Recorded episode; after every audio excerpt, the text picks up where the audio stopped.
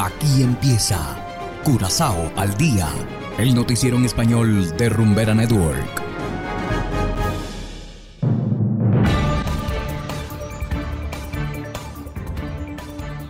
Muy buenas tardes a todos nuestros oyentes de Rumbera Network 107.9 FM. De igual manera saludamos a quienes nos escuchan en formato podcast a través de noticiascurazao.com. Hoy es viernes 9 de septiembre de 2022 y estos son los titulares.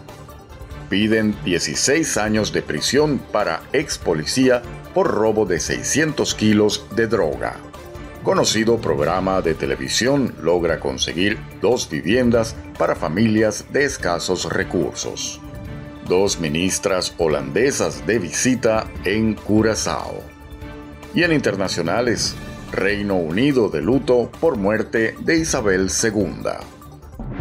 Esto es Curazao al día con Ángel Van Delden.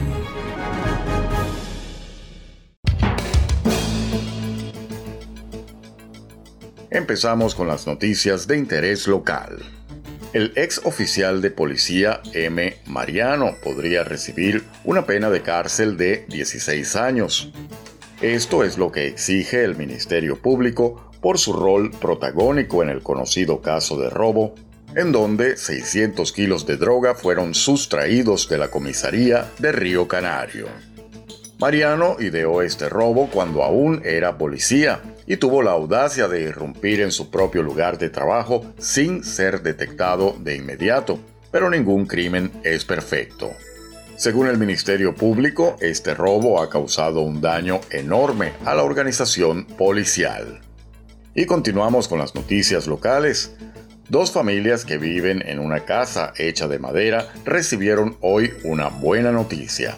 Mediante la intervención de la presentadora de televisión Antonieta Dapp y su programa Duneun Chance, las familias consiguieron una vivienda de la Fundación FKP. La ministra de Desarrollo Social, Labor y Bienestar, Ruthmilda Larmoní Cecilia, se sorprendió por las malas condiciones de vida de las dos familias. En uno de los casos, una pareja y sus dos niños se encuentran viviendo en una choza en muy malas condiciones. Los benefactores informaron que en cuanto las casas estén amobladas y dispongan de agua y electricidad, las familias recibirán las llaves. El mobiliario será donado por la Fundación Antonieta Dapp y su programa Tuneun Chance. Y seguimos con las noticias. Las ministras holandesas Anke Bruins Slot y Alexandra van Huffelen están actualmente de visita en nuestra isla.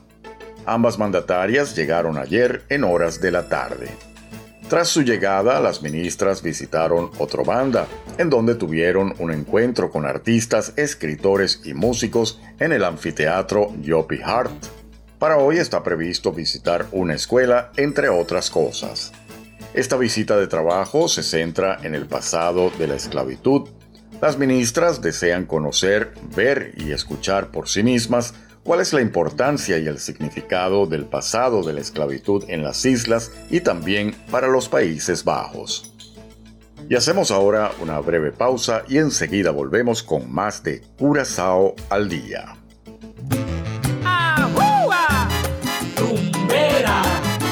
Network. Rumbera. Bambuqueadito aquí en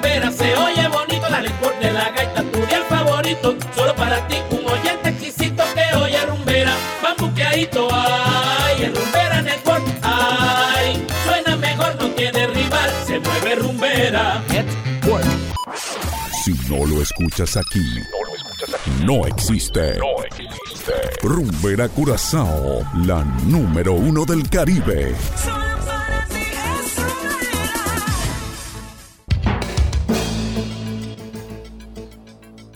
Continuamos ahora en el ámbito internacional. La muerte de la reina Isabel II marca uno de los hechos históricos más importantes en el mundo porque ocupó el trono por 70 años y fue testigo de eventos únicos. Hacemos contacto con Judith Martín Rodríguez desde La Voz de América. La reina Isabel fue la roca sobre la que se construyó la Gran Bretaña moderna. Nuestro país creció y floreció bajo su reinado. Gran Bretaña es el gran país que es hoy gracias a ella.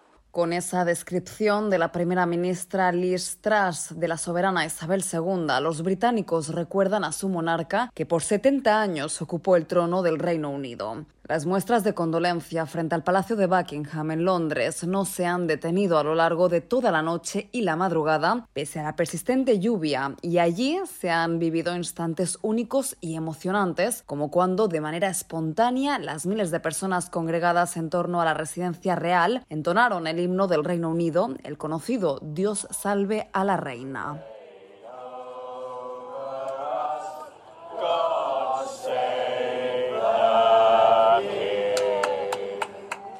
En tanto, el ahora rey Carlos III pasó la noche en el castillo de Balmoral junto a su familia y donde se realizan los primeros preparativos para rendir homenaje a su majestad de acuerdo con un minucioso protocolo que ella misma estableció años atrás. Al término de diez días se realizará el funeral de Estado de la reina Isabel II como broche final a una serie de actos protocolarios que inician hoy y se enmarcan en la conocida como Operación Puente de Londres. En horas de la tarde, Carlos III se dirigirá a la nación en su primer mensaje como monarca británico. A sus 73 años y tras una larga espera, fue el príncipe que más tuvo que aguardar para lograr la corona y aunque todavía se desconoce cómo será su reinado, se anticipa que no durará tanto como el de su madre. El jueves y luego de que temprano en la mañana el equipo médico de la reina manifestó su preocupación por el estado de salud de la soberana, se produjo el fatal desenlace y alrededor de la una y media de la tarde, hora de Washington, la Casa Real emitió un escueto comunicado que confirmó la triste noticia de la muerte de la monarca. Entonces, el mundo entero reaccionó con muestras de cariño y condolencias hacia la familia real, entre ellos el presidente Joe Biden.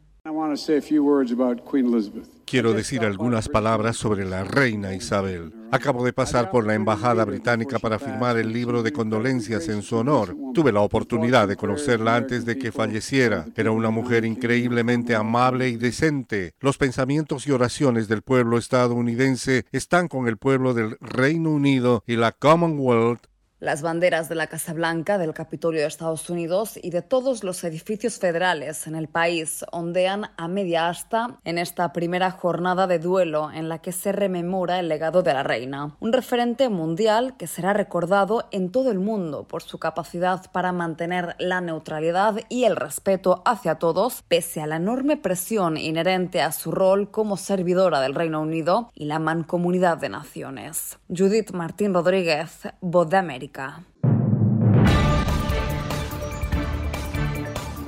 Y de esta manera llegamos al final de Curazao al día. Nos despedimos hasta la próxima semana invitándolos a descargar la aplicación Noticias Curazao disponible totalmente gratis desde Google Play Store. Trabajamos para ustedes Saverio Ortega en el control técnico y ante los micrófonos Ángel Van Delden. Tengan todos una feliz tarde, un feliz fin de semana y será hasta la próxima.